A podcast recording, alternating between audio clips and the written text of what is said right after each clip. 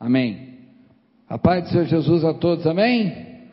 Glória a Deus, boa noite, graça e paz do Senhor Jesus a você que está no Facebook, no, Instagram, no, no YouTube, que você possa também estar ligado nesse mesmo mistério, nessa mesma palavra, juntamente com o Senhor nosso Deus que aqui está e aí está, ok? Vamos é, ficar de pé para nós estarmos orando ao Senhor, iniciando esse culto de adoração a Deus, celebração ao Senhor, o culto que a gente chama de culto amarelo, né, que é o tempo, é o mês contra a depressão. Então nós estamos lutando juntamente com os irmãos que têm essa dificuldade, para que nós possamos estar ajudando ele em oração e também com a meditação da palavra. Feche seus olhos, vamos orar ao Senhor. Pai, nós Agradecemos a Deus por esse tempo tão precioso e que o Senhor tem vivido, trazido de vida para nós, por esse tempo precioso que o Senhor tem é, trazido até nós, até os nossos irmãos. Somos gratos, ó Deus, por tudo que o Senhor tem feito, ó Pai, no meio do seu povo. Somos gratos pela essa chuva de hoje, ó Pai, que veio é, por fim a esse tempo de seca, esse tempo de falta de chuva. Por isso, Deus, nós agradecemos, ó Deus, por essa chuva que cai no dia de hoje, pelo alimento que está sobre a nossa mesa, pela saúde que o Senhor tem nos concedido. Agradecemos por estarmos aqui adorando a Deus, buscando a tua face. Por isso, Deus, toma agora esse culto, abençoa, toma frente, que seja o Senhor a governar, o Senhor a fazer todas as coisas. Tudo está no seu controle, em nome de Jesus. Amém. Amém? Abra a sua Bíblia, Salmo de número 40. Salmo de número 40. Glória a Deus. Louvado seja o nome do Senhor. Louvado seja o nome do Senhor. Aleluia. Pai do seu irmã. Aleluia. Tá bom essa tradução, irmã. Glória a Jesus. Esperei confiantemente pelo Senhor. Ele se inclinou para mim e me ouviu quando clamei por socorro. Tirou-me de um poço de perdição, de um tremendal de lama, tremedal de lama, colocou-me os pés sobre uma rocha e me firmou os passos. E me pôs nos lábios um novo cântico, um hino de louvor ao nosso Deus. Muitos verão essas coisas, temerão e confiarão no Senhor. Bem-aventurado o homem que põe no Senhor a sua confiança e não pende para os arrogantes, nem para os afeiçoados à mentira. São muitas, Senhor Deus meu, as maravilhas que tens operado e também os teus desígnios para conosco. Ninguém há que se possa igualar contigo. Eu quisera anunciá-los e deles falar, mas são mais do que se pode contar. 6. Sacrifícios e ofertas não quiseste, abriste os meus ouvidos, holocaustos e ofertas pelo pecado não requeres. Então eu disse: Eis, eis aqui estou, no rolo do livro está escrito a meu respeito. Até aqui. Amém? Aleluia. No rolo do livro está escrito a meu respeito. Entendeu esse mistério? No rolo do livro. O rolo do livro é o livro da vida. É onde está escrito o teu nome, é onde está escrito o teu nome de salvação. É um novo nome, um nome que Deus te deu. Mas essa palavra fala também de esperar num Deus com confiança pelo Senhor, porque Ele se inclinou para nós, para cada um de nós, e ouviu o nosso clamor para o socorro. É, nós vivemos um tempo é, agora de fim de pandemia, eu já declaro o fim dela, acabou, aleluia. Né? Mas temos um tempo aí onde outras coisas matam mais do que a pandemia e, a, e as TVs marrons que nós temos no nosso país, elas não noticiam isso, né? São pessoas que morrem e morrem e morrem e ninguém dá atenção para isso. Vou dar um exemplo. 40 segundos passados morreu uma pessoa por suicídio no mundo. Daqui a 40 segundos morre outra. E daqui a 40 segundos morre outra. São mais de 1 milhão e 200 mil pessoas por ano que morrem de suicídio. Ou seja, uma morte horrível, é, da qual as pessoas precisam de ajuda. mas nenhuma TV, nenhum jornal, nem UOL, nem nada, nem Globo, nem ninguém fala disso. Por quê? Isso não dá notícia. O que dá notícia é um placar de mortos por pandemia. Então eu quero que você hoje fique ligado no céu, nós vamos estar adorando a Deus depois, agora, nesse momento, e logo depois nós vamos ter uma devocional, e logo depois a palavra, nós vamos estar falando sobre isso. É, saia da caverna, porque Deus tem um campo de vitória, campos brancos que precisam de você para a colheita. Amém? Glória a Deus. Vamos adorar o Senhor então em nome de Jesus.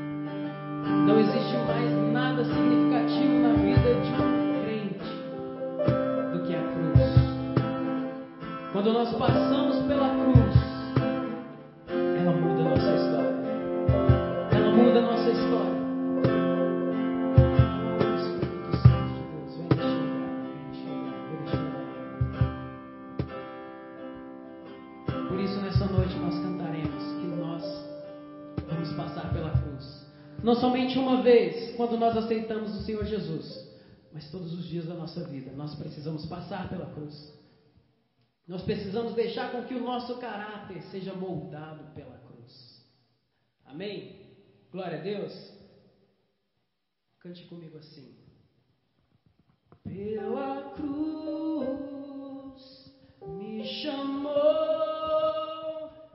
gentilmente me atraiu.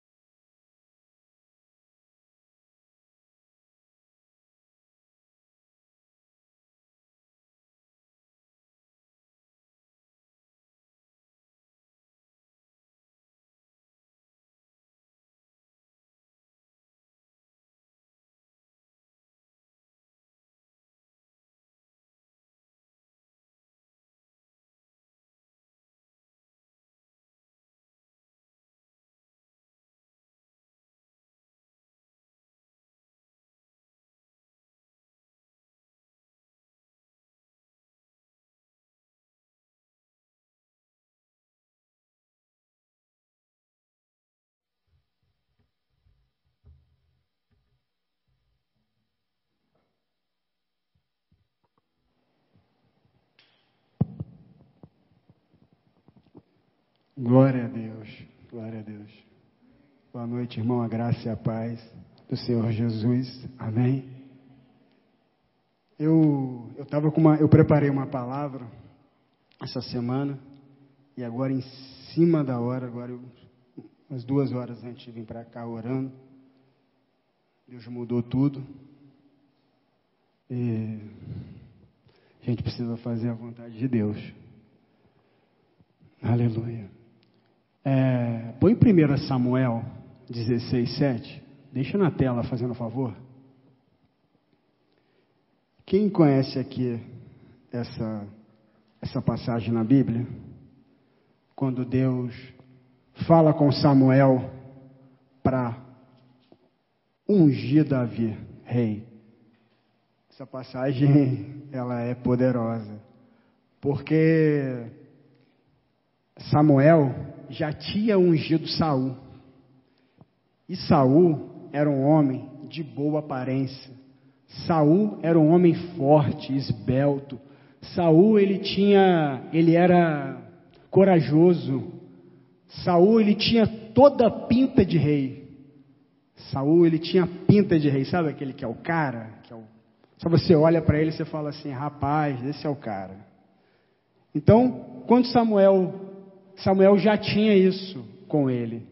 Mas a história aqui, agora vai ser um pouco diferente. Porque Deus dá uma ordem a Samuel. E Samuel é, vai lá fazer, fazer do jeitinho que Deus pediu. Mas no versículo 5, quando Samuel vai, vai caminhando e vai fazendo tudo direitinho, ele encontra o primeiro, o primeiro filho de, de Jessé, chamava Eliabe. Esse filho era um homem esbelto, forte, e Samuel já tinha aquilo registrado na cabeça dele, sabe? É, nós, às vezes, temos isso registrado na nossa cabeça. Às vezes, é, às vezes é cultural, às vezes é algo ali, e nós, e, e Samuel fez o quê? Samuel falou: esse, esse deve ser o que eu vou ungir. Mas Deus falou para ele: não é esse. Ele continua andando e eram mais sete filhos. Ele vai com um, vai com outro, vai com outro. E ele pergunta para Jessé: tem mais filhos aí? Tem mais alguém? Tem. Tem um que está lá, guardadinho, lá cuidando dos gados, do, das ovelhas. Sabe, é, Samuel estava prestes a passar por, por um exame emocional ali. Porque sabe de uma coisa? Quando você olha para uma pessoa, às vezes você deixa a tua emoção falar, o teu coração falar. Isso é um, isso é um, isso é um grande erro. Porque aí nós desqualificamos a pessoa pela aparência. Entende? E Samuel fez isso. E muitas das vezes nós eu digo nós, eu me incluo nisso, como homem de Deus e servo de Deus, e falando em nome de Deus, fazemos isso também, talvez pela uma criação que nós tivemos, talvez por uma emoção, e nós desqualificamos, porque nós olhamos, percebemos apenas a aparência. Mas, no versículo 7, Deus dá uma resposta para Samuel. Não atente, disse Porém, o Senhor disse a Samuel: Não atentes para a sua aparência, nem para a sua altura, porque o rejeitei, porque o Senhor não vê o homem, não vê como o homem vê. O homem vê o exterior, porém o Senhor vê o coração. Sabe? Pense nisso, pense nisso quando nós formos avaliar alguém. Pense nisso quando nós formos é, fazer algum comentário sobre aquela pessoa. Pense nisso quando nós formos escolher alguém para ficar do nosso lado, entende? Porque Deus ele está preocupado apenas com o coração. É, sabe, a gente vai caminhando, a gente vai aprendendo, e essa palavra hoje à tarde falou muito comigo, porque precisava isso cortar um pouco em mim mesmo. É, quando você for escolher alguém, para poder estar perto de você, em todas as áreas, no trabalho, no, em relacionamento, ministerialmente, é lógico. Nós queremos pessoas que sejam, é, que sejam boas, é, que tenham entendimento da palavra, que sabe pregar bem, que sabe louvar bem. Mas se você tiver que escolher entre todas essas coisas e um coração, escolha o coração. Se você tiver que escolher todas as aptidões físicas, mas não tiver o coração, meu irmão, feche os olhos e escolha aquele que tem o coração. Porque faz toda a diferença na caminhada, faz toda a diferença no processo da caminhada, tanto de relacionamento como ministerialmente. Porque é melhor ter um com coração na obra, um com coração para Deus, do que dez bons fisicamente, mas sem o coração. Nosso modo de olhar está sempre contaminado. Escuta, Deus está falando conosco. Nossos olhos estão sempre contaminados na hora de olhar para alguém, na hora de falar de alguém. Isso é um grande erro, porque Deus, Ele olha aonde nenhum outro olhar consegue penetrar. Ele penetra na mais profunda da alma, no lugar mais profundo da alma. Deus consegue penetrar na profundeza da alma e homem nenhum consegue fazer isso. Por mais que as atitudes, por mais que as coisas que nos norteiam, aparentemente estão apresentando realmente aquilo que você está vendo. É, uma coisa que faz nós não perceber isso é expectativas. Quando nós criamos um excesso de expectativa, nós vamos sempre nos frustrar. Nós precisamos aprender isso, nós precisamos aprender a lidar com isso. E sabe de uma coisa, queridos? O bom de estar na presença de Deus, o bom de estar, de fazer parte do corpo, de estar inserido no corpo, é que todos os dias nós temos uma oportunidade de aprender e rever como nós temos caminhado, o que nós temos falado. Deus, Ele está isento desse olhar nosso. Deus, como eu disse, Ele, ele penetra o seu olhar nas profundezas da alma. Sabe, meu irmão, em nome de Jesus, não permita, meu irmão, que a circunstância te faça tomar causa de coisas que não têm a ver contigo. A palavra de Deus diz algo para nós. Jeremias, Jeremias 29, 11. Por favor. Jeremias 29, 11. Acho que eu peguei errado. Jeremias. Está Gênesis.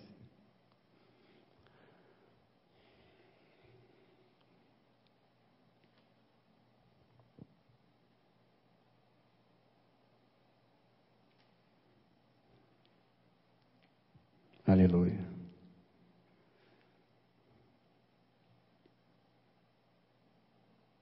Jeremias 29, 11. Eu é que sei que pensamentos têm a vosso respeito, diz o Senhor. Pensamentos de paz e não de mal. Não é o homem que sabe que tem pensamentos sobre você. Deus manda dizer hoje que Ele que sabe qual o pensamento que Ele tem de você. Deus não está preocupado com a tua aparência. Deus não está preocupado com aquilo que você fez. Quando alguém se preocupa e coloca isso exposto, não vem da parte de Deus. Porque olha o que Deus diz para você: não tem o pensamento de mal, e sim de paz. O meu pensamento sobre você não é de acusação, é de absolvição. O meu pensamento sobre você não é de condenar. O meu pensamento de você não é de te, te diminuir. O meu pensamento de você não é exigir. Tudo isso é pensamento humano. E quando nós falamos em nome do Senhor Jesus, nós temos que repetir aquilo que ele fala. Porque a autorização que ele nos deu para pregar o Evangelho é para falar aquilo que ele fala. Então nós temos que tomar cuidado com aquilo que nós falamos. Porque aquilo que nós falamos pode matar. Aquilo que nós falamos pode impedir, talvez, que um chamado se cumpra. Porque olha só, se Samuel fosse olhar apenas a aparência, ele nunca tinha ungido Davi. Ele nunca tinha ungido Davi. Mas Deus nos mostra que Ele não está preocupado com a nossa aparência. 2 Coríntios 12, 9. Eu, a, gente, a gente tem uma. Não sei se já escutaram isso. Deus não escolhe os capacitados, Ele capacita os escolhidos. Mas na Bíblia não tem isso. Eu fui procurar no, no dicionário, não sei, no, na internet, eu não sei se isso é verdade, não sei se é uma fonte segura. Na internet está quem falou isso foi Albert Einstein. Mas, em todo caso, isso é uma grande verdade. Porque se você for esperar as coisas estar favorável para você assumir algo, ou para você fazer algo ministerialmente, ou até na vida mesmo, nunca isso vai acontecer. Nunca, nunca, nunca vai acontecer. E é uma grande verdade. Deus vai capacitando no dia a dia.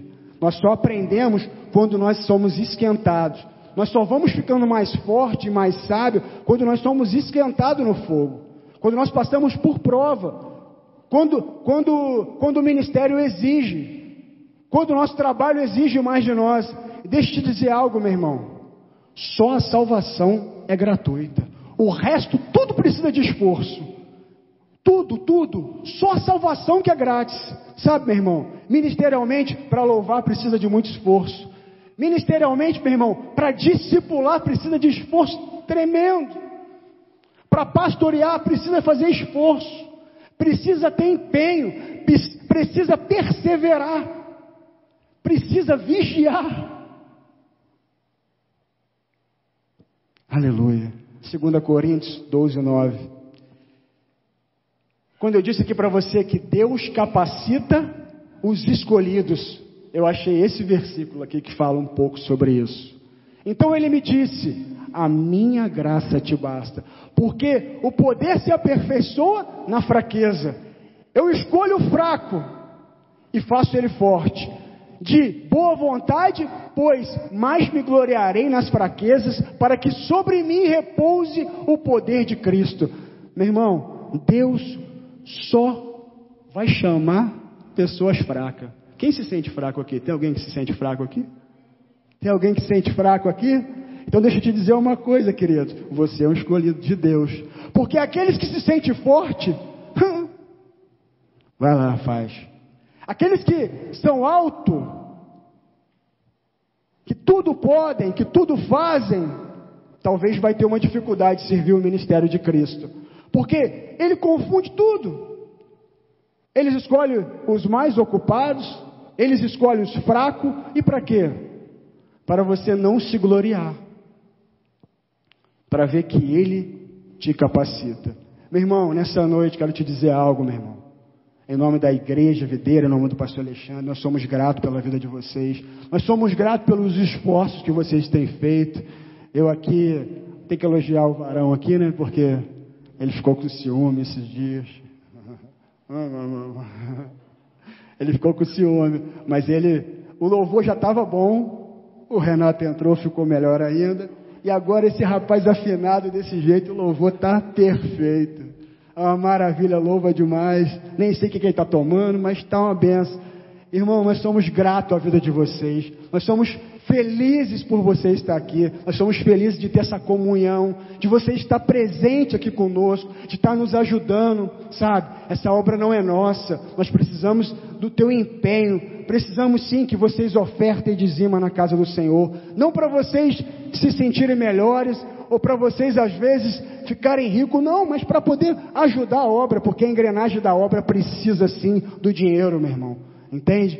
E fique em paz, fique em paz, porque o Senhor é contigo, o Senhor quer que você venha aqui e dizime e oferte com alegria, porque, sabe, sabe de uma coisa? Quando eu disse para você aqui é, que Deus que Deus tem pensamentos bons de você. Se tem alguém na sua vida falando para você que você não merece.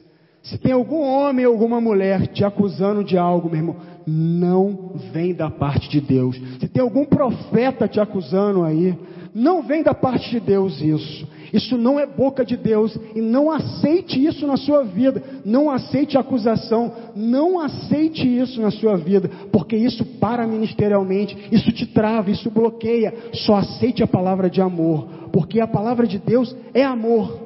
Palavra de Deus, ela é amor. Entende? E uma forma de provar o amor é ofertando.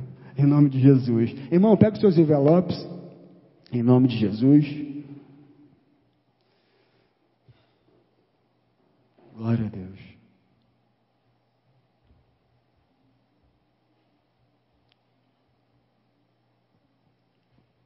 Eu quero orar por vocês. Feche seus olhos. Senhor Deus e Pai, graças te damos, Senhor, por esse ambiente. Graças te damos, Senhor, por esse coração que tem nos ajudado, que tem aqui, Senhor, colocado, Senhor, as suas ofertas. Pai, eu quero aqui em nome de Jesus que o Senhor não deixe faltar o pão, que você multi, que o Senhor multiplique, Senhor, a semeadura dele, Senhor, que o Senhor grandemente abençoe eles, Senhor. Não porque eles estão dizimando, Senhor, mas porque eles têm um coração generoso e grato por tudo aquilo que o Senhor fez. Deus, em nome de Jesus, uma semana, Senhor, grandemente abençoado para cada um, estendendo para todos os seus familiares. É assim que eu te peço e a igreja diga amém, em nome de Jesus. Glória a Deus. Pode vir dizimar, ofertar, queridos.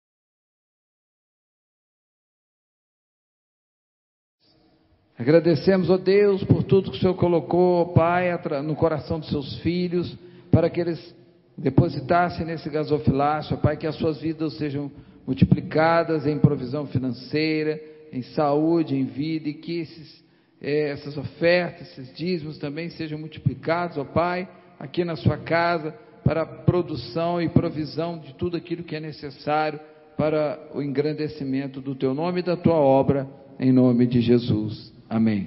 Amém, irmãos? Pode se assentar em nome de Jesus. Glória a Deus.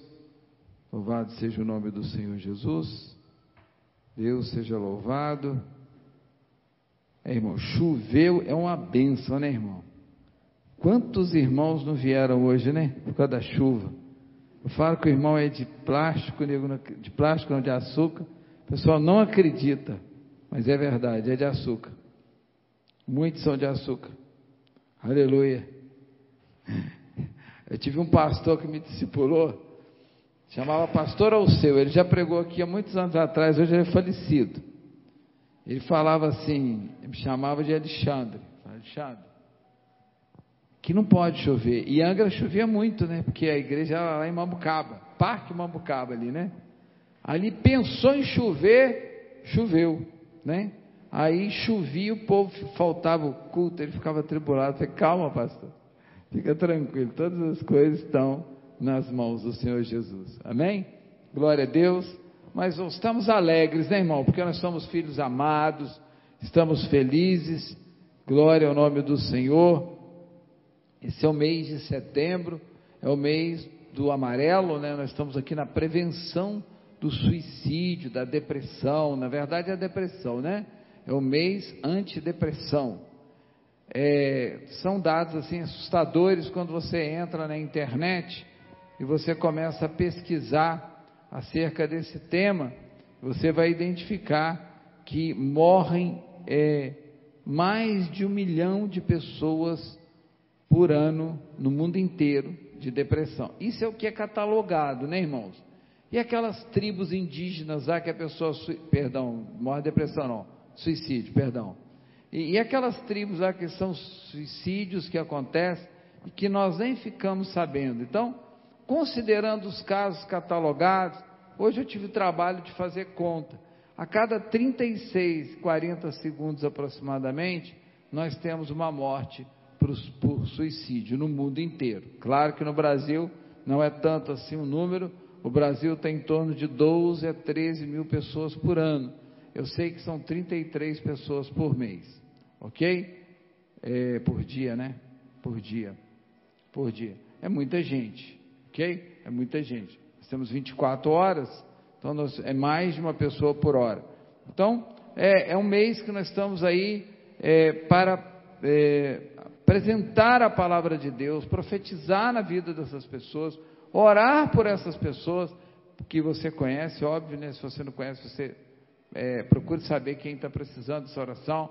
Coloque na tua lista de oração e declare a cura na vida dela. Declare a melhora, a saúde. Sabe, irmão, porque existem é, é, algumas depressões que são raras, que são problemas físicos, é, é, psicológicos mesmo, mas a grande maioria é espiritual. A grande maioria é opressão maligna tentando destruir as pessoas, ok?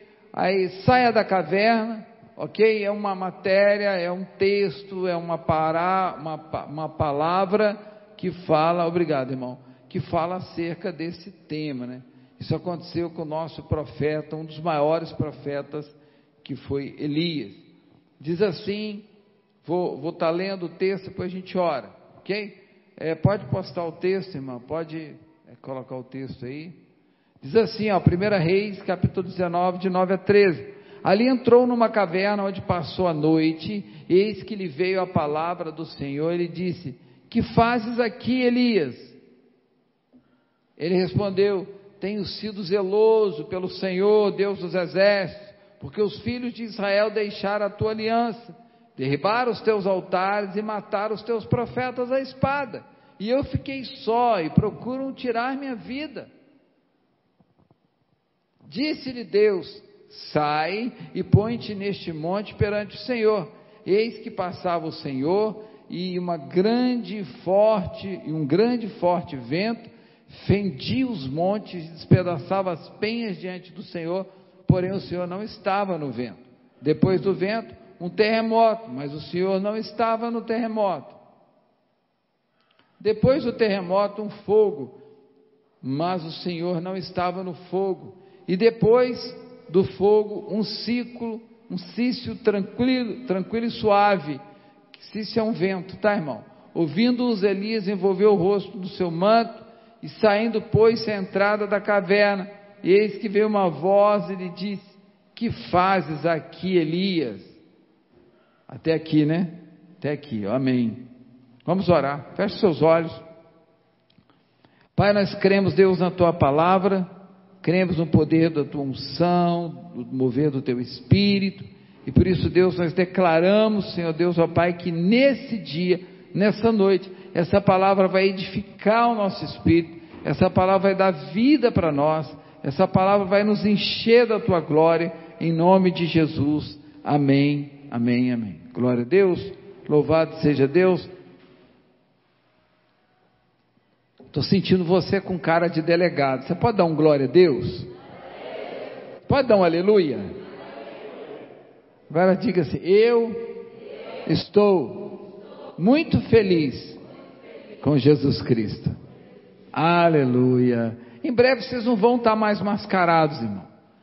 E olha como que é a vida, né? Há pouco tempo atrás, quem tivesse mascarado em qualquer manifestação ia preso que não podia esconder o rosto, agora está todo mundo mascarado. Se você tiver sem máscara, você não entra em lugar nenhum. Eita, esse mundo dá volta mesmo, né? Irmãos, é, eu disse que nesse mundo hoje nós temos em torno aí de um milhão de pessoas suicidando anualmente é, por vários motivos. Nós temos testemunhos. O vídeo está no jeito, irmão? Aquele vídeo? Vai, vai colocar agora não, daqui a pouco, ok? Então, é, nós sabemos, o Brasil também tem uma marca grande de 12 mil, entre 12 e 13 mil. Isso significa que cada mês cerca de mil pessoas estão dando fim à sua vida, cabo, né? É, de forma desesperada, é, entendendo que não há como resolver o seu problema, não há como acabar com o seu problema, mas eu quero te dizer: não há problema que não possa ser resolvido pelo sangue de Jesus. Lucas 1:37 diz a palavra do Senhor: nada é impossível para Deus. Deus tem poder para solucionar todo o seu problema. Se você tem pensado, por algum dia passou na sua vida em pensar em suicidar, deixa eu te dizer uma coisa, não faça isso, porque Jesus já morreu por você. Você não precisa de morrer para isso, ok? Ou seja, a cada dia 33 pessoas estão desistindo de viver aqui no Brasil porque acham que a vida não vale a pena. Fala assim: eu, eu acho, eu tenho certeza que a minha vida vale muito a pena. Você é amado de Deus, você é querido de Deus, você é filho amado do Senhor. Então creia na vitória que Deus tem para você, sabe? Mas afinal de contas, ou no final das contas, o que, que é depressão? Fala-se tanto em depressão, e tanto isso, e tanto aquilo, o que, que é depressão? Tem como soltar o vídeo agora? Se for possível. Pode deixar a luz acesa, porque dá para ver, né? De aumentar o som,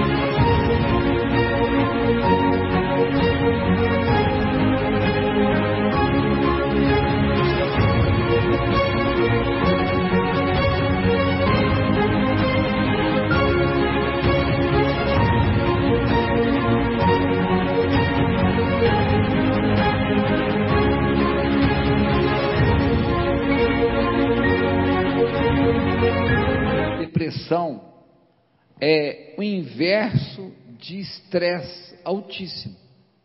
A depressão ela é pior do que o estresse, porque o estresse ele acaba causando problemas somáticos ou psicossomáticos. Somático é o corpo, né, irmão? O, o, a depressão ela, ela ataca do psique para dentro, ela vai lá na alma, né, no alma que é o psique, e, e depois ela entra para o espírito.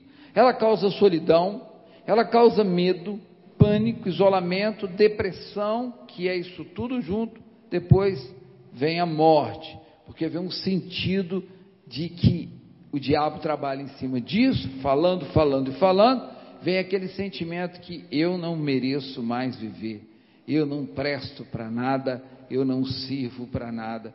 Deixa eu te dizer uma coisa: há pessoas que choram todos os dias, é, não, não são todas as pessoas, mas algumas e grande número de pessoas choram todos os dias a morte de entes queridos.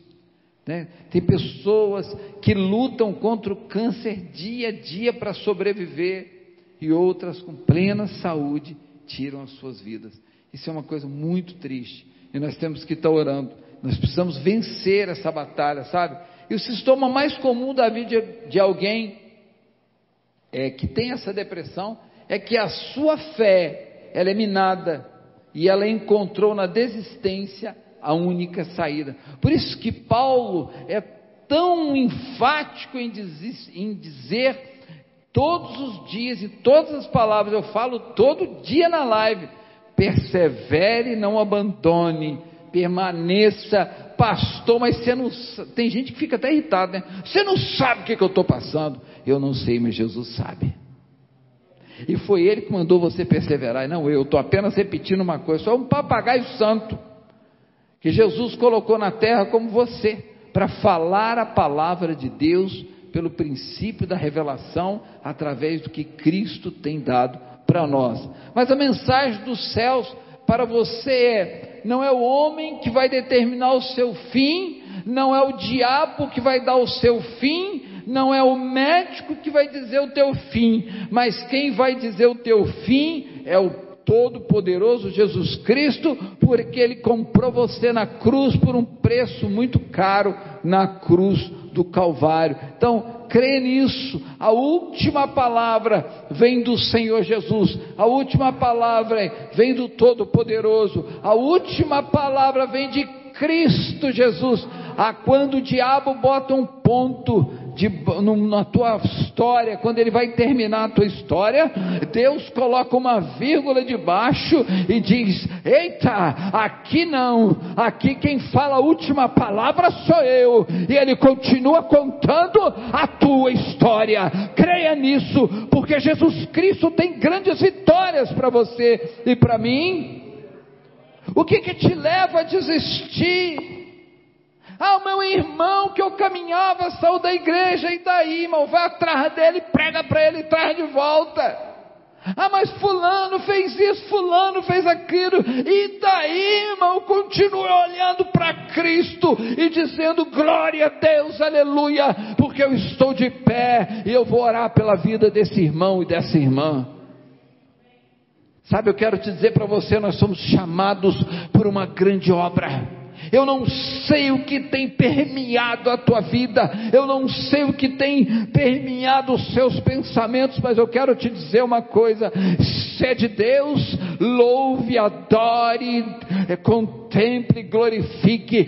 Se é do diabo, Lucas 10, 19 nele, Satanás, eu te repreendo no nome de Jesus Cristo, sai da minha vida pelo poder do nome do sangue de Jesus, sai da minha casa, sai do meu trabalho, não aceito você na minha mente. Sabe qual é o problema do cristão hoje, irmão? É que o cristão não tem posicionamento com Cristo, ele não tem firmeza com a palavra, ele tem que que essa palavra é viva, eficaz, poderosa para te tirar desse buraco. Aleluia! Nós precisamos ser mais ativos. Nós somos muito molenga. Hoje eu estou desanimado, estou com a canseira. Manda o cansaço para o inferno, toma posse da tua vitória, levanta, estufa o peito, pega a tua pasta, pega a tua bolsa, vai fazer o que você tem que fazer. Ah, mas tem corona, põe a máscara, passa álcool e sai para trabalhar, irmão. Aleluia! O que, que tem te prendido? Que espírito do inferno de medo é esse que tem tomado a tua vida? Eu repreendo ele agora em nome de Jesus. Em nome de Jesus. Eu creio na palavra. E a palavra diz que céus e infernos passarão, céus e terras, inferno, mar, terra passará, diz o Senhor, mas a minha palavra não passará. E sabe o que, que essa palavra diz? Que você é mais que vencedor em Cristo Jesus. Aleluia. Sabe, e muitas pessoas lutam para viver, enquanto outros estão desanimados. Ah, irmão, eu não sei. Eu... Por que, que você não veio no culto, irmão? Ah, eu estava tão choveu, né, irmão? Aí eu pergunto mesmo: você é de açúcar? Algodão doce? Porque derrete? Não, é porque isso não, pastor, porque chegou alguém na minha casa, chegou assim, essa falei, irmão, deixa eu te falar, para de dar justificativa. Você não quis ir, você não estava afim de ir, pronto, acabou. Você é livre. Agora deixa eu te dizer uma coisa: Jesus vai te cobrar. O dia que tu chegar diante do tribunal de Cristo, porque tem gente que pensa que a graça é lavante, né? Você faz o que você quer, você vai, faz, você é livre. Você é livre até para ir para o inferno. Se você quiser ir para o inferno, você é livre para ir para o inferno. Sabia disso? Você é livre para ir para o céu, você é livre para ir para o inferno, você só não é livre para ficar em cima do muro, porque não tem muro. Agora, deixa eu te dizer uma coisa. Há um tribunal chamado Tribunal de Cristo, lá em Apocalipse. O dia que você chegar lá, isso aqui não é um livro, mas vai ter um livro, um rolo. Deus vai falar assim: João, não João Paulo, não, Joãozinho. Joãozinho, que, você fez com toda a graça que eu te dei? Ah, eu fui no jogo do Flamengo. Eu também, eu também participei né, de alguns, alguns eventos aí, churrasco dos nossos irmãos. E tá, mas eu, eu não estou falando disso. Quero saber quantas vidas você ganhou para Jesus durante a sua vida, que você tirou do inferno. Então, Jesus, então, eu tentei, né? Tentou nada, tentou nada. Nós estamos em setembro. Pergunto para você, responde para você mesmo: quantas almas você ganhou para Jesus esse ano? Porque é um ano mais fácil de pregar. Para quantas pessoas você falar de Jesus, a pessoa aceita? Por causa do medo. Mas nós preferimos ficar numa zona franqueada de bom, de, de conforto, de bom conforto, ok? Então, é, hoje é dia de sair da caverna, sabe? Hoje é dia de sair da fossa. Palavra um pouco chula, né? Eu não gosto muito dela, não, que isso é do tempo antigo, para as pessoas velhas. O que, que você tem? Eu estou na fossa. Isso é quando a namorada deixava o cara, né? Sabe essas músicas de Jorge Mateus? Então, é quando o cara ficava na fossa. Fossa é, é, é baixa astral, né? Hoje é dia de responder o chamado de Deus e sair de uma vez por todas da caverna emocional que está aprisionando a sua alma. Deixa eu te dizer uma coisa. Presta atenção. Depressão é um processo. Cuidado, todos nós estamos, é, assim, é, podemos ser vítimas de uma depressão. Qual a diferença entre você não entrar na depressão e você entrar na depressão? Posicionamento. Posi eu estou falando espiritual, tá? Não estou falando de nenhuma daquelas que está envolvida a parte é, é, física, psicológica, não. Eu estou falando daquela, até essa também é posicionamento, que você vai ao médico e toma remédio. Mas eu quero dizer daquela espiritual, aquela que leva o medo, que leva o pânico, que leva. É falta de fé. Você precisa ter fé, posicionamento, perseverança. Você precisa usar da palavra. É, depois, é, quando puder, coloca aí para mim, por favor, Isaías capítulo 55, verso 9 e 10, por favor. Pode tirar, por, por gentileza, isso aí e botar Isaías 55, capítulo 55, verso 9 e 10. Eu quero te mostrar o quanto que Deus tem poder na sua vida, o quanto que você é instrumento de Deus para a vida. Olha o que está escrito lá. É, põe, põe, pode voltar. Volta, por favor. Pode voltar. Acho que é o 6 e 7. Deixa eu ver no meu, irmão, porque o meu está marcado. Espera um pouquinho. Só um minutinho que a gente vai ler esse texto. Esse texto é muito poderoso para a edificação da sua vida e para a edificação da minha vida. Glória a Deus. 10 e 11, irmã. Bota o 10 aí, por favor. Isaías 55, 10.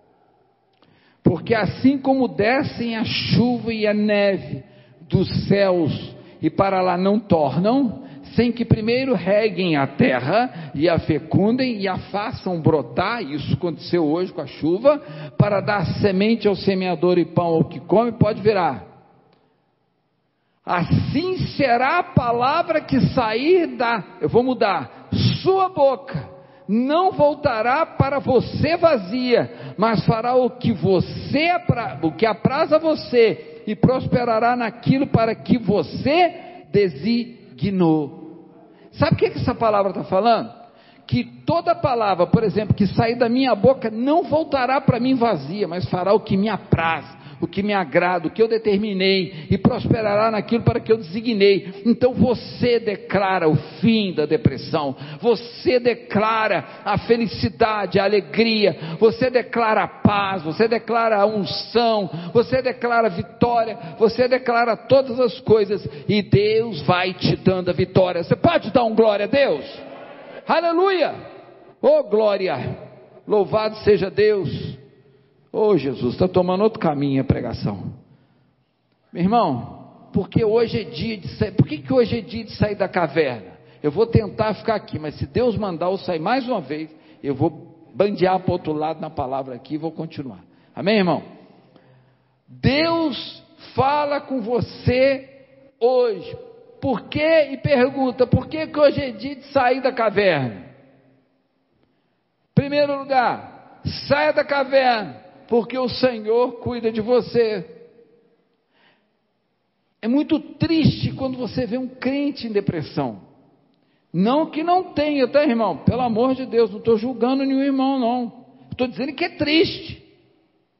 A gente tem que estar orando pelo irmão. Eu disse há pouco antes, um pouquinho antes, que todos nós estamos é, passíveis de passar por isso. Que Deus nos guarde e nos livre. Mas eu quero te dizer uma coisa: se você perseverar nessa palavra, nessa palavra que nós acabamos de colocar, se você perseverar na que você é vitorioso, em Isaías 1,19, que você comerá o melhor dessa terra. Quem está em depressão nem come, irmão. Você está comendo já. Começa a comer a tua vitória. Você que está em casa, come a sua vitória. Toma posse da sua vitória e larga a depressão de lado em nome de Jesus. Nós não aceitamos isso no nosso meio. Aleluia. Nós determinamos que toda depressão que habita em nosso meio, na nossa parentela, sai agora, em nome de Jesus. Se você estiver em casa, estiver escutando isso, sabe, Elias foi talvez um dos maiores profetas, maiores profetas que caminhou nessa terra, que passou por essa terra. Ele era considerado um dos melhores, melhores é, seria uma palavra equivocada, mas o maior profeta do Antigo Testamento. Todo mundo conhece a história desse homem, sabe? Ele era considerado o profeta do fogo. Ele falava desce fogo, descia fogo. Ele falava queima, queimava. Ele tinha autoridade para destruir. Sabe, então ele, Elias era um tipo da igreja, porque Elias não passou pela morte. Elias foi arrebatado. Diga, Elias. Foi. Estou escutando, não. Elias. Foi arrebatado. Quem estava com Jesus Cristo no dia da transfiguração? Quem sabe?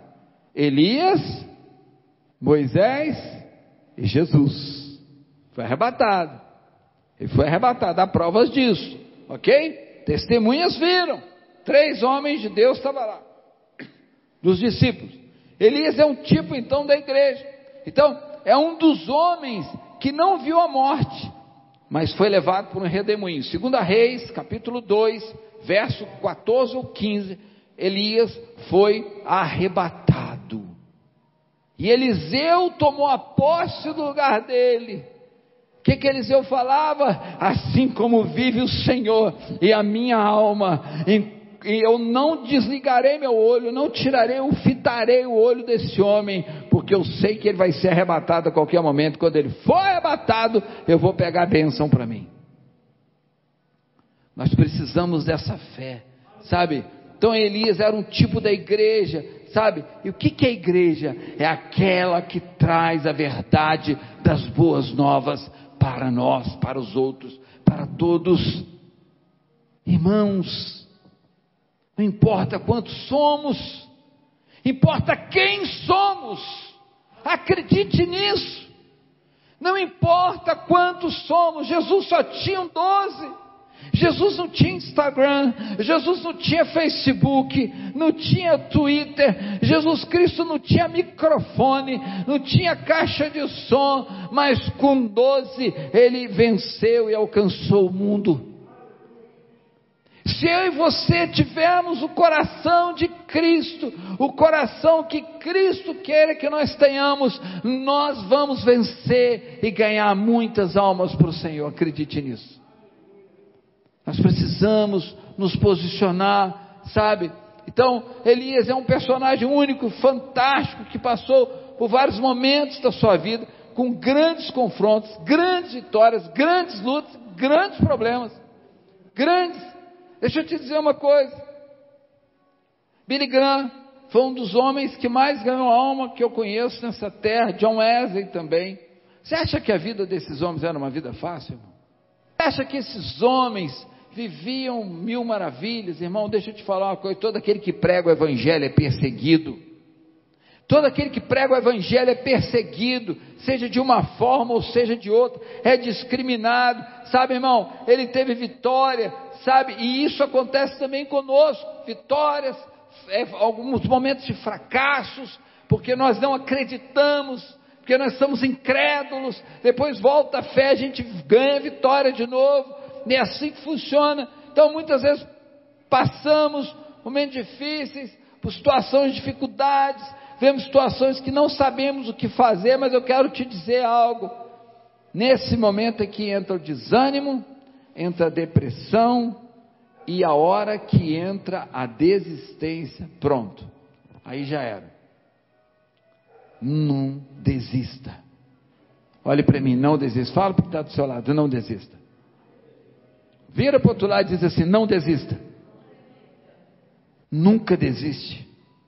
Nunca desiste, porque Cristo espera você um dia com as mãos cheias de vidas.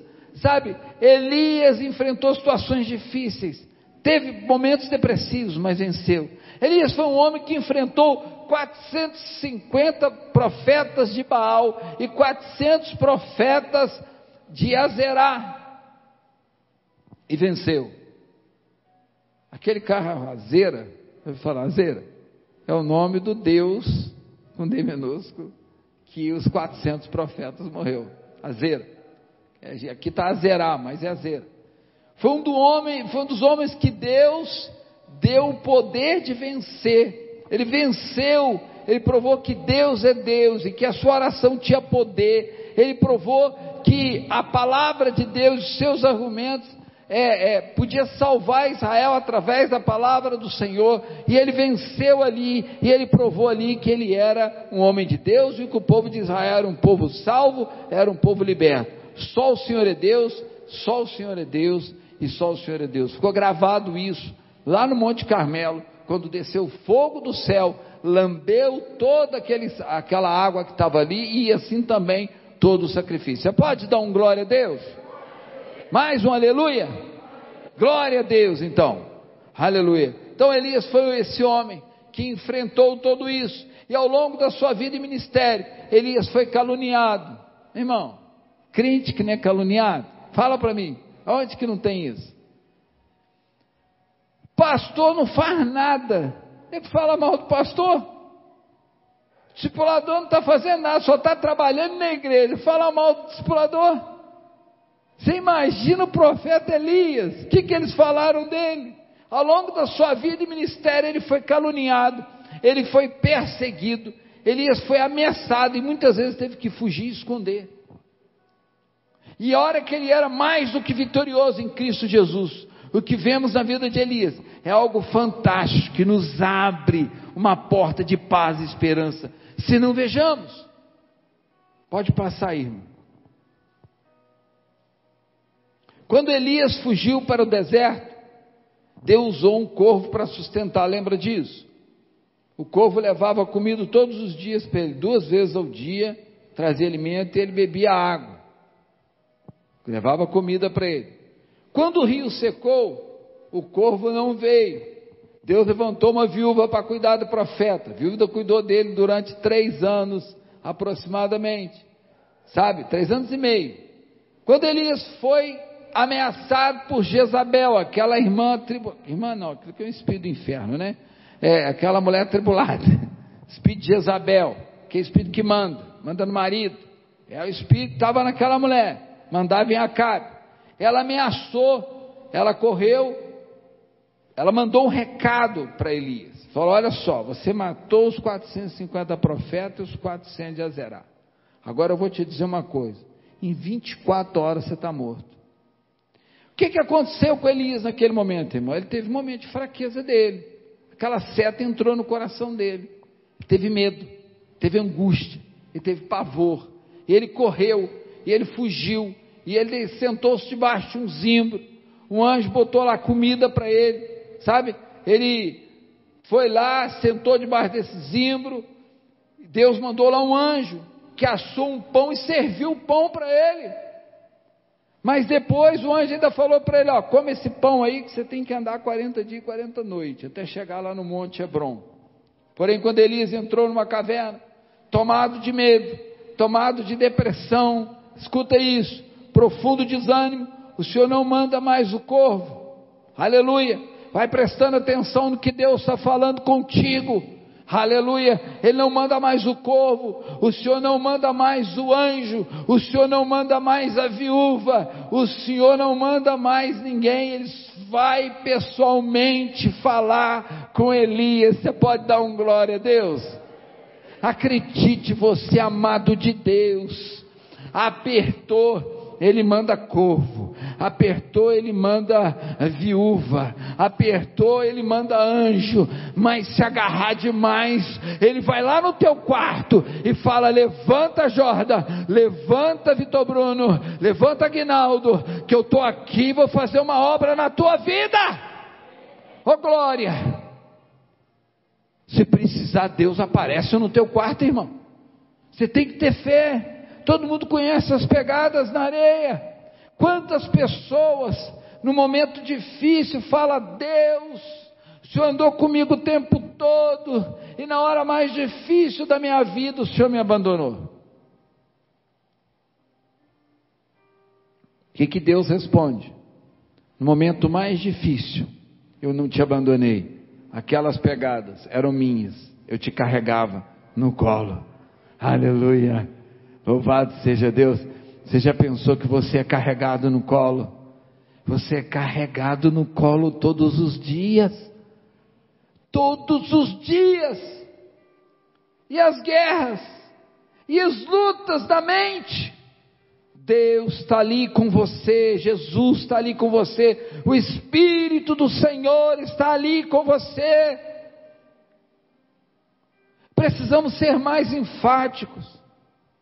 Não tem coisas que a gente fala, as pessoas não acreditam.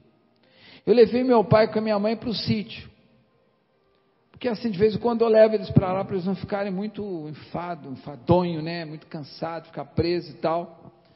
E, e, lá, eh, todo mundo conhece, que vai lá já conhece aquelas telhas, então aquelas telhas esquentam muito. Até um, um, um cômodo que tem ar-condicionado, mas não vai ficar dentro do ar-condicionado o dia inteiro, né, irmão? Aí você fica lá, aquilo estava muito quente, estava muito quente. E minha mãe vive oração, ela vive orando. Oh, é a hora, ela adora, passa um pouquinho, ela para, ela para fala, vou dar uma oradinha ali, ali no, na, debaixo da árvore. Ela vai lá e ora. Aí passa mais um pouquinho, ela vem, agora eu vou adorar. Aí passa um pouquinho, bota a Bíblia para me ouvir. É assim o dia inteiro. E ela falou, gente, hoje está quente demais, vocês não vão acreditar, irmão. Ontem, ontem aqui não choveu. Ontem aqui não choveu. Lá também não. Só em cima do galpão. Choveu em cima do galpão em volta ali daquele pedaço ali, só daquele primeiro galpão ali, daquele pequeno. Choveu refrescou. Tem gente que acredita, tem gente que acha que foi uma nuvem que foi por ali. Eu acredito que é poder de Deus, é milagre de Deus, é suprir necessidade de crente. Se Deus precisar fazer chover dentro do teu quarto para refrescar o teu quarto, Ele faz chover no, no teu quarto para refrescar o teu quarto. Se você precisar que o Deus enche o teu bujão de gás, Ele enche o teu bujão de gás. O meu Deus, o seu Deus tem poder para isso. Aleluia. Sabe, esse é o nosso Deus. Quando você está precisando de dinheiro, Deus levanta alguém para depositar na sua conta. Ah, pastor, isso não tem acontecido comigo, não. É claro, você não tem tido fé. Você não tem se entregado nas mãos de Deus. Você não tem colocado a sua necessidade nas mãos de Deus. Aleluia. Quantas vezes nós colocamos e tiramos, colocamos e tiramos, colocamos e tiramos. Fica aquela brincadeira assim, sabe? Deus não se agrada disso. Não tenha mente dobre. Seja uma pessoa de caráter firme e fala: Deus, eu vou andar agora com o Senhor. Aleluia eu vou andar contigo, porque o Senhor é Deus na minha vida. Então, Deus levanta alguém sempre para te abençoar. Sabe, Deus tem poder para isso quando você está doente. Deus levanta alguém para cuidar de você, levanta um médico para fazer um milagre na sua vida. Sabe, Deus prepara um plano de saúde. Quando você está fraco, Deus envia alguém para te dar uma palavra de força. Sempre Deus tem entrado com providência. Mas quando você está desanimado, o próprio Senhor vem e fala com você. Você pode dar um glória a Deus? Quando o desânimo entra, sabe, nessa hora ele não manda pão, ele se torna o próprio alimento.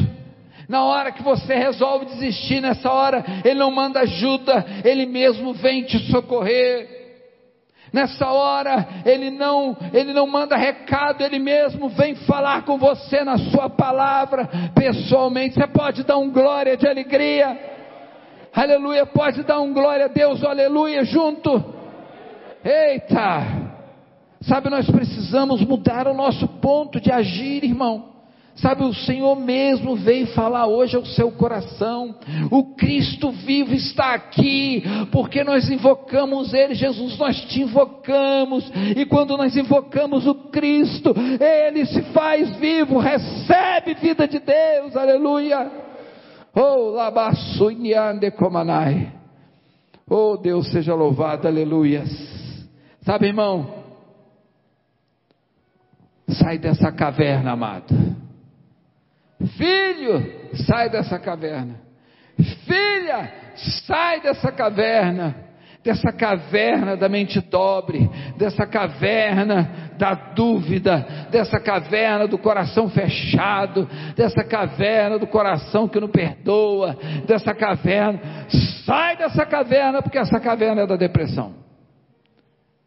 Ela começa assim, depois ela te põe medo, te põe pânico, te põe tudo, e você começa a ficar difícil você começa a não entender mais. A segunda coisa, sai da caverna, porque o seu chamado ainda não terminou. Você não morre antes da hora. Deus tem uma obra contigo. Deus tem vida para você ganhar. Deus tem propósito com você. Quando você vai entender isso? Quando você vai entender que lá no hospital onde você vai orar, tem alguém querendo ouvir uma palavra. Ou você vai visitar. Ou você vai até mesmo fazer uma consulta ou passar por uma cirurgia. Olha para a cama do lado que tem alguém para ouvir a tua voz. Olha para a cama do lado que tem alguém querendo falar com você. Isso não foi Jesus que está deitado do lado que vai falar com você. Esteja atento. Esteja espiritualmente ligado em Deus. Deus fala contigo na fila do banco, depois ele some, você, uai, cadê o cara que está na minha frente? Você está falando comigo que agora uma palavra bonita sumiu, era Jesus. E você não viu. Você ouviu, mas não prestou atenção. Você lembra disso na Bíblia? Caminho de Emaús? Andaram com ele praticamente quase 12 quilômetros a pé, conversando com aquele homem, aquele homem falando de tudo para eles, depois, só quando eles chegaram, que eles viram, quando sentaram para comer, é que eles viram que era Jesus. Quantas vezes Jesus já andou do teu lado, hein, irmão? Fala a verdade.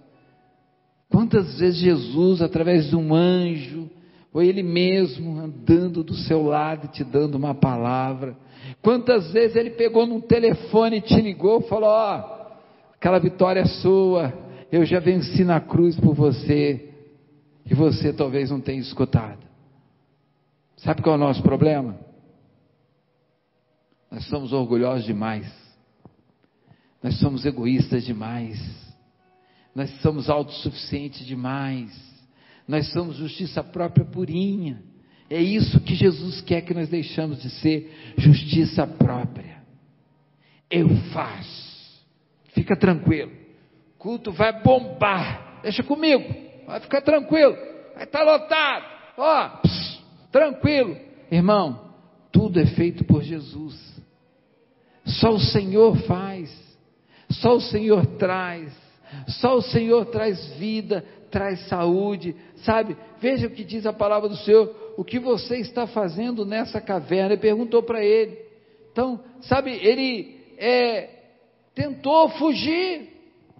Aqui, Elias era um exemplo perfeito de homem de Deus que tinha um projeto perfeito, que tudo era perfeito na sua vida, mas que um determinado momento tudo para, parece que houve um tuf, cortaram, está tudo indo bem, de repente está tudo certo, de repente, puf, estoura tudo. Uma palavra que ele recebeu. Sabe aquela seta, irmão? Que voa de dia, que voa de noite, que voa de tarde.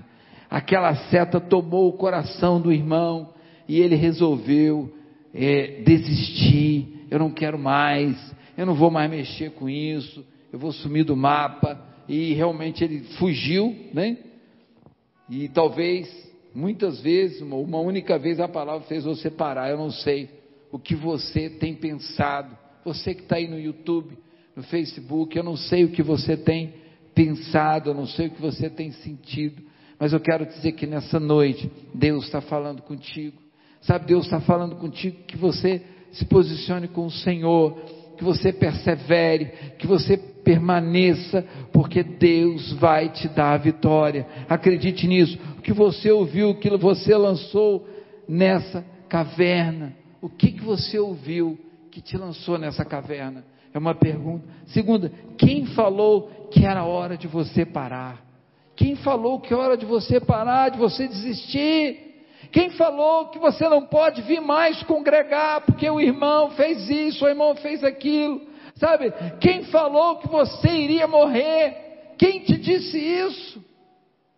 Outra coisa, quem falou que você tinha que fugir? Para que fugir? Se você tem um Deus que habita em você, aleluia. Quem falou que se você continuasse na obra, iria perder seus filhos? Quem falou que você não pode abrir a tua casa para ser um anfitrião? Quem falou que você não pode ser um líder? Quem falou que você não pode fazer a obra de Deus? Jesus falou: se você não fizer, se eu não fizer, ele levanta pedras que pregarão o evangelho. Aleluia. Tem coisas que faz a gente chorar, irmão. Deixa eu te dizer uma coisa. Porque quando você para a missão, você não fica feliz. Eu quero te dizer mais: tudo dá errado. Quando você está no lugar errado, com as pessoas erradas, Sabe, o pastor Ricardo sempre fala, você está aqui com a pessoa certa, com as pessoas certas, né? com, com o local certo, com o propósito certo. Isso, isso é verdade. Mas quando você está no local errado, que você deixa a presença de Deus, quando você anda com as pessoas erradas, são pessoas do mundo, quando você está no propósito errado, que não são os propósitos de Deus, tudo dá errado. E aí você quer reclamar, Deus, o que, que aconteceu que o Senhor não me abandonou? Deixa eu te dizer uma coisa. Uma palavra, às vezes, é suficiente para parar um homem. Mas uma palavra de Deus é suficiente para levantar esse homem de novo. Aleluia! Uma palavra de Deus, Jesus, ele já levanta. Aí você fala ti, ele fica de pé. Quando você fala ama, ele solta língua estranha. Sabe por quê? Ele precisava de uma palavra de vida. Quantas palavras de vida você tem dado? Sabe, eu, eu fico estressado, irmão, quando eu estou perto, perto de irmãos que começam a reclamar de tudo, que começam a falar mal de tudo eu falo, irmão, está respirando? Estou, pastor. Então dá glória a Deus. Está comendo bem, irmão? Estou. Tem comida na sua casa? Tem. Então dá mais um glória a Deus. Está dormindo bem, irmão? Estou. Está faltando dinheiro na sua conta? Não. Então dá um mais um glória a Deus. Aí ele fala, mas por que você está me perguntando isso? Porque você não para de reclamar. Você reclama de tudo. A comida está ruim, a comida está quente, o café está frio, não sei o que está, não sei o que para. Para de reclamar e dá glória a Deus. Glorifique a Deus. Seja alegre. Glorifique ao Senhor. Fale que Ele é bom o tempo todo, o tempo todo Ele é bom, porque Deus é bom o tempo todo, o tempo todo Deus é bom. Aleluia. Sabe, esse homem estava dentro da caverna, Elias. Alguns tinham, para alguns, né, ele, alguns dias ele tinha sido derrotado, Aliás, alguns ele tinha derrotado, que são 850 profetas que ele derrotou, e com a espada 450, de, de, somando tudo 850. Esse homem era um homem forte, valente e corajoso, que serve a Deus, ou servia, naquele momento estava servindo ainda. Um homem de Deus imparável. Imparável. Mas esse homem recebeu um recadinho de uma mulherzinha do inferninho, insignificantezinha, que parou ele. Cuidado com o que você escuta teu ouvido é de Deus, escuta coisa de Deus. Se a mulher falar, o homem falar coisa do inferno, manda para o inferno essa palavra, em nome de Jesus. Não aceita palavras do inferno. Tem pessoas, irmão, que vêm só para fazer isso aqui, ó. Pá, pá, pá. Você pensa que está dando tiro de unção? É tiro do inferno, é bala de Satanás para matar. Pessoas que têm palavras negativas. Às vezes, de, assim, inapropriadamente, você chega perto dessa pessoa fala: Rapaz, estou com uma dor de cabeça. Para quê? Para ela te oferecer um remédio? Então, não, não é nada, não. Irmão, cuidado, costuma ser câncer. É assim. Pessoas como o Google. Procura no Google. Estou com dor na perna, câncer na panturrilha. Estou com dor na ponta do dedo, está gangrenando. Vai morrer. Vai dar uma trombose. É assim só palavra negativa. Eu quero te dizer uma coisa: você é filho amado de Deus, você é filho amado do Senhor. O Senhor tem as palavras de vida eterna, o Senhor tem vida, Ele já te salvou. Tudo está pronto na cruz, você é vitorioso. Então toma posse da sua vitória. Aleluia! Sabe, irmão, quando nós não tomamos posse da nossa vitória, nós somos mais covardes que o covarde. Eu vou te explicar por quê. Porque tem covarde, que é covarde porque tem medo de lutar. Nós nem temos que lutar, só temos que tomar posse. Eita covarde do inferno, aliás, do céu, né? Porque é filho de Deus. Mas tem gente que é covarde demais. Declare a sua vitória. 2 Timóteo capítulo 1, verso 7. Eis que o Senhor não lhe deu espírito de covardia de temor, mas espírito de ousadia, de sabedoria e de amor. Aleluia! Eu posso ouvir um glória a Deus? Um aleluia? Um glória a Deus de novo misturado com aleluia. Aleluia. É preciso que nós posicionemos a nossa fé. Eu estava pregando com uma irmã, uma irmã, conversando né, com a irmã, e eu falei, falei, irmã, o problema não é fé, é fé errada.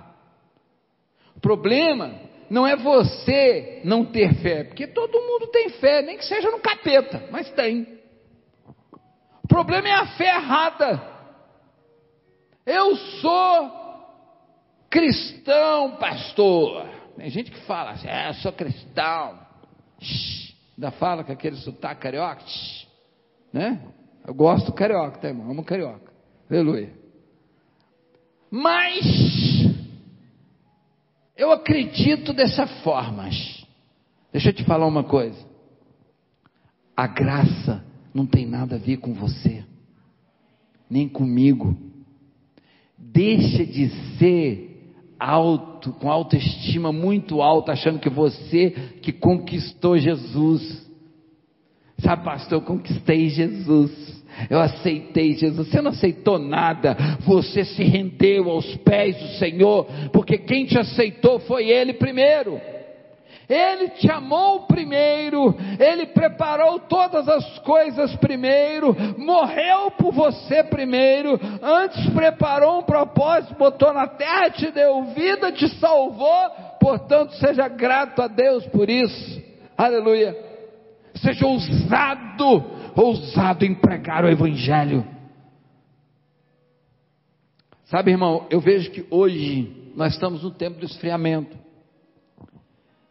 Maior encargo que nós, como filhos de Deus, porque tem gente que joga responsabilidade nas costas do pastor, do discipulador, do líder. Na nossa visão aqui, né? Quando você está lá na Assembleia de Deus, é pastor, presbítero e diácono. Deixa eu te falar uma coisa. Você tem a responsabilidade de trazer as pessoas para congregar. Você tem responsabilidade com Cristo, estou falando diante de Deus. Deus vai cobrar de cada um de nós. Durante o louvor, eu estava mandando mensagem para cada irmão que não tinha chegado. Tem irmão que está aqui que sabe que eu mandei. Mandei para cada irmão que, não, que, que eu senti que não estava aqui. Deus vai te cobrar se você não está cobrando, ou não está indo atrás, ou não está trazendo. Sabe por que, que a Universal é lotada, irmão? A palavra de lá não é melhor do que a nossa, porque eu conheço a palavra deles, são homens de Deus, mulheres de Deus, é a mesma palavra. O prédio talvez seja um pouco mais confortável, mas sabe o que, que eles fazem? Eu vou explicar para você o que, que eles fazem. Eu vou pegar uma pessoa como exemplo aqui, a pastora Evanice, faz de conta que ela não é pastora, ela é uma membra nova da igreja. A irmã Silva, junto com a irmã Dani, com a irmã Jamila, o culto é sete horas da noite. Cinco horas vão para a casa dela.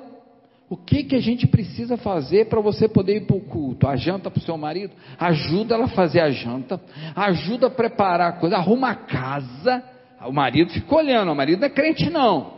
Fica olhando as mulheres limpando tudo, passando roupa, lava, passa, deixa a janta quentinha para ele, enfia ela dentro do carro, leva para a igreja.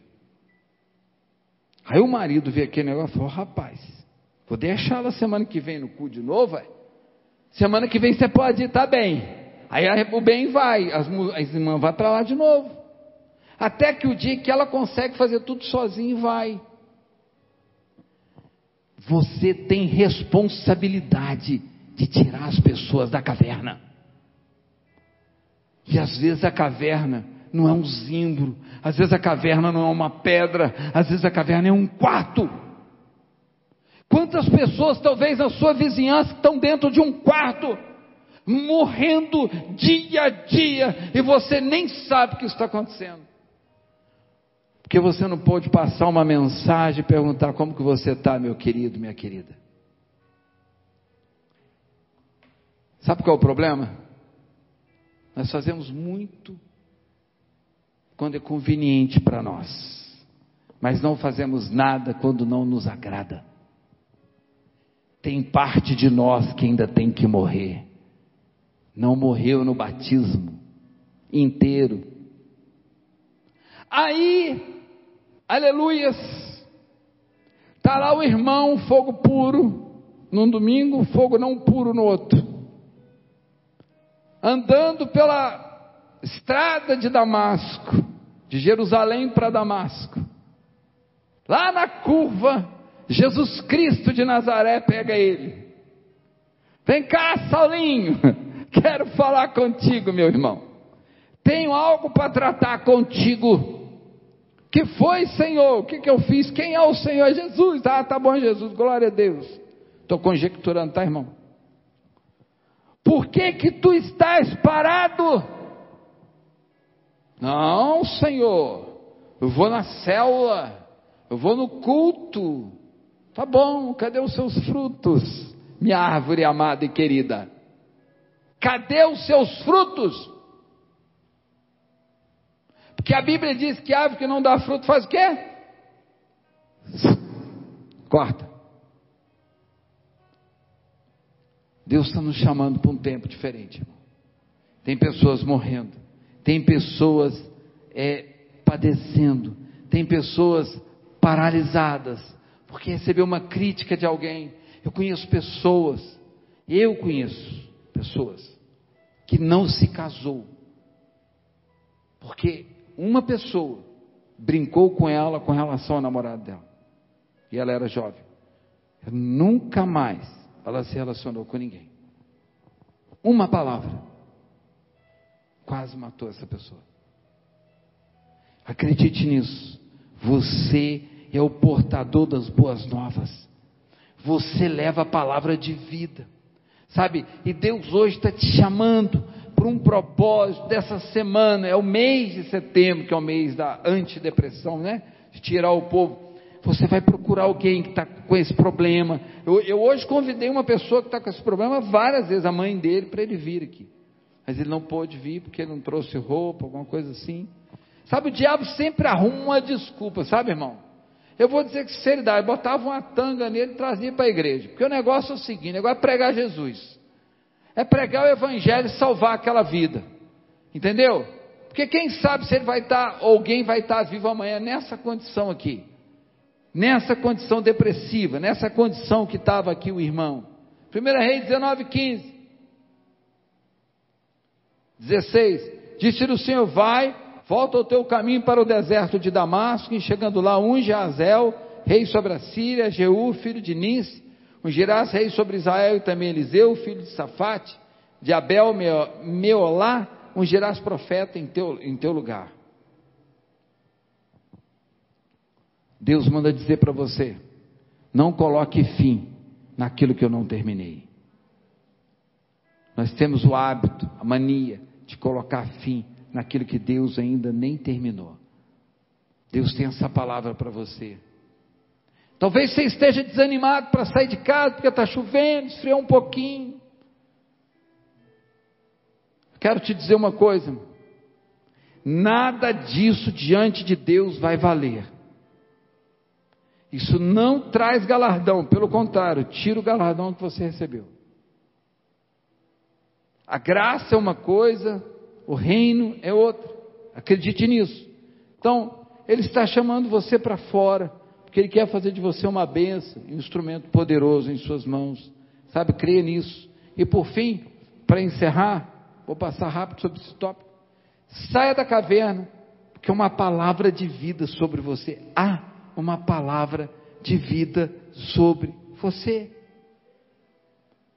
Há uma palavra de vida para você. Ei, Jesus te ama, morreu por você na cruz, venceu todas as batalhas que você precisa de lutar, ele já venceu. Todos os seus sonhos já foram entregues para você.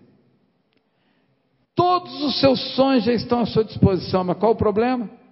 Não tem declaração, não tem fé para declarar, não declara, tem fé, não declara, tem declara, mas não tem fé. É um problema, irmão. Eu falei que é fé equivocada. Comece a declarar: Senhor, eu não, eu tomo posse da minha vida saudável. Senhor, eu não aceito depressão na minha vida. Eu não quero isso para mim. Isso não tem poder na minha vida. Em nome de Jesus. Senhor, eu tiro toda a mente dobre do meu coração, eu elimino a mente dobre do meu coração em nome de Jesus.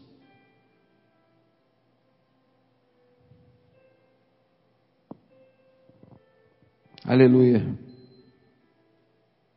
Quero só ler uma palavra aí. Coloca aí para mim em 1 Reis 18, 1 e 8, que eu vou terminar.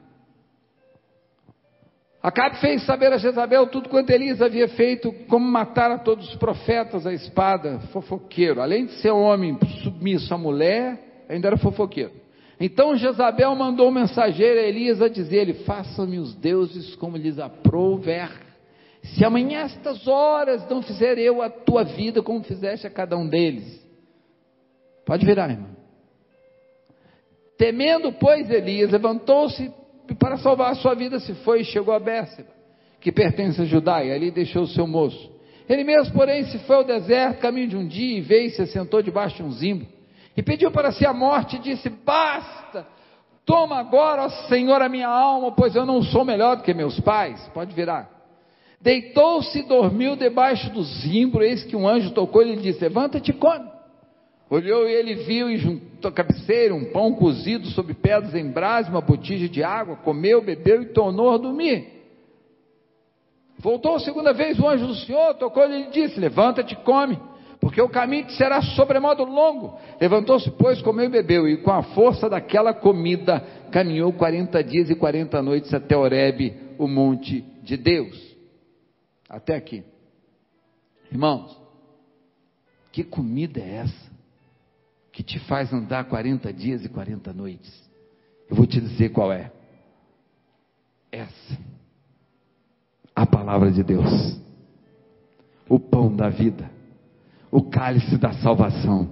Essa é a comida, essa é a bebida que te faz andar 40 dias de dia e de noite. Se faltar comida, Deus te alimenta, estou te falando, crê nisso. Você vai levantar e falar: Deus, eu não tenho nada para comer, me dá força. Deus vai te dar força e vai te dar comida, vai prover, vai mandar corvo, vai mandar viúva, vai mandar viúvo, não importa quem vai mandar, Deus vai mandar. Você acredita nisso? Dá um glória a Deus.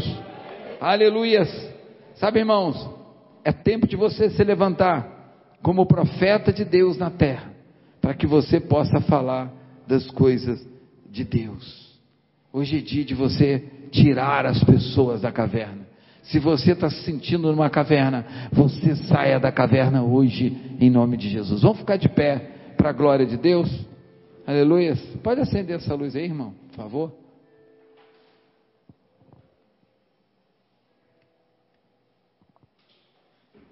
Aleluia.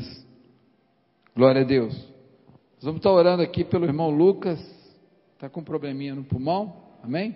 Vamos apresentar ele, vai estar fazendo exame amanhã de manhã. É, um irmão que é parente nosso aqui, da irmã, né? A gente vai estar orando, glória a Deus. É, que a igreja possa se posicionar em espírito, nossa oração em espírito, nós estamos fazendo uma oração de guerra uma oração repreendendo o espírito da enfermidade, oração repreendendo o espírito da morte, espírito de enfermidade. Nós vamos derrubar isso pela fé. Eu quero que você esteja ligado no céu agora, em nome de Jesus. Põe as suas mãos para lá, irmão. Vira para lá.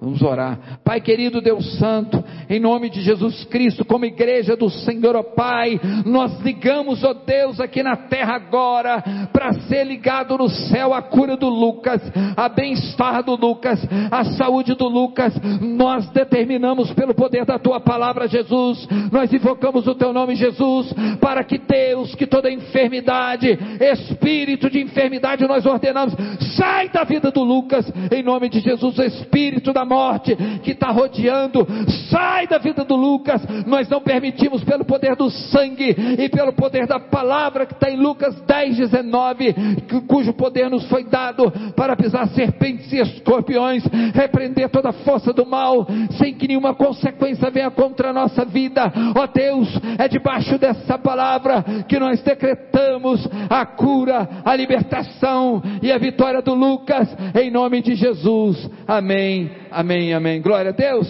Cadê minha equipe de louvor em nome de Jesus? Pode subir aqui, irmão? Tocar um, um teclado aqui de fundo, aqui, aleluia.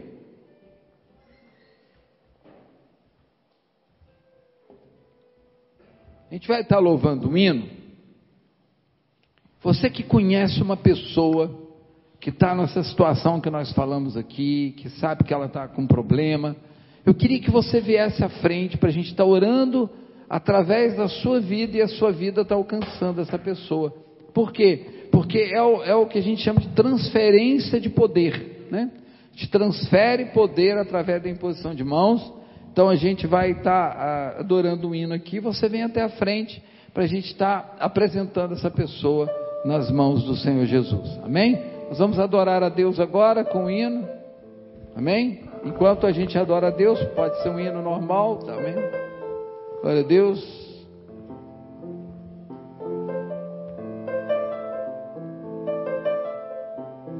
Glória a Jesus.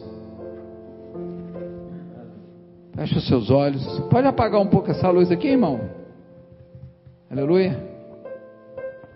Se você tem um amigo, se você tem um parente, se você tem alguém, vem até aqui na frente, para que a gente possa estar orando por eles. Glória a Deus. Aleluia.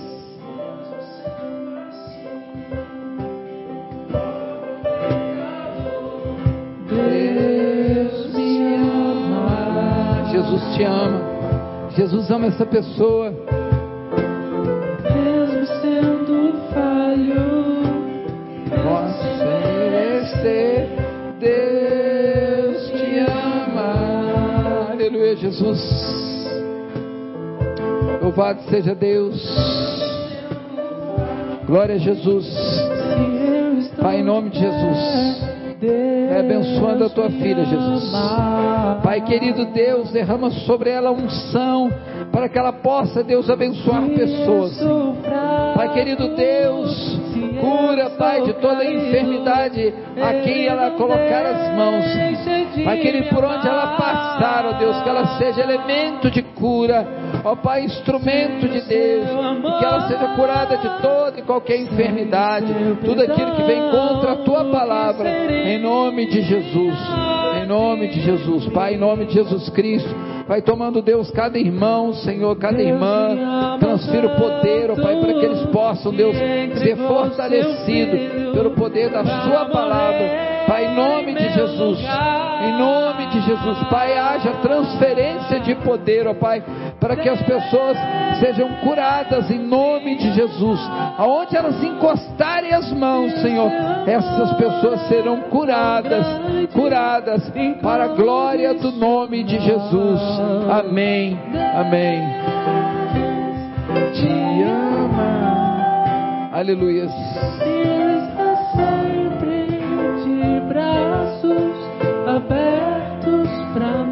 Aleluia. Glória a Deus.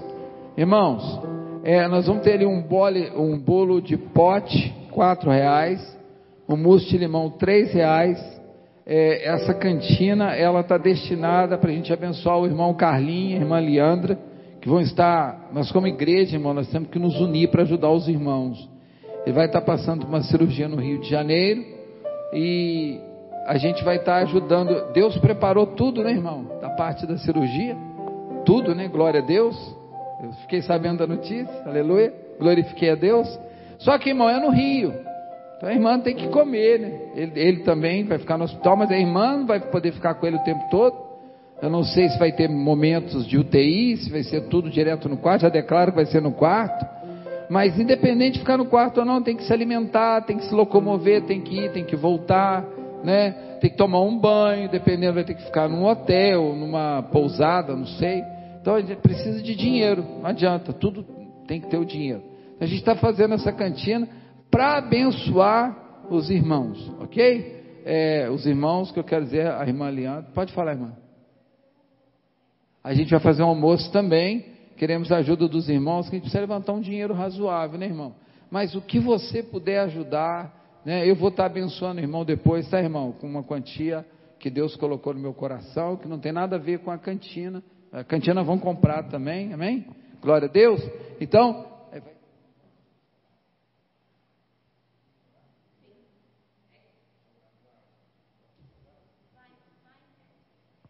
Amém. Então aqui é o seguinte, irmão, nós fizemos uma, né, uma jogadinha ali. A irmã abençoou, sentiu no coração, a irmã Vitória, irmão João Paulo. Acho que João Paulo mexeu com o tempero. Tem um dom, tem um dom, tem um dom.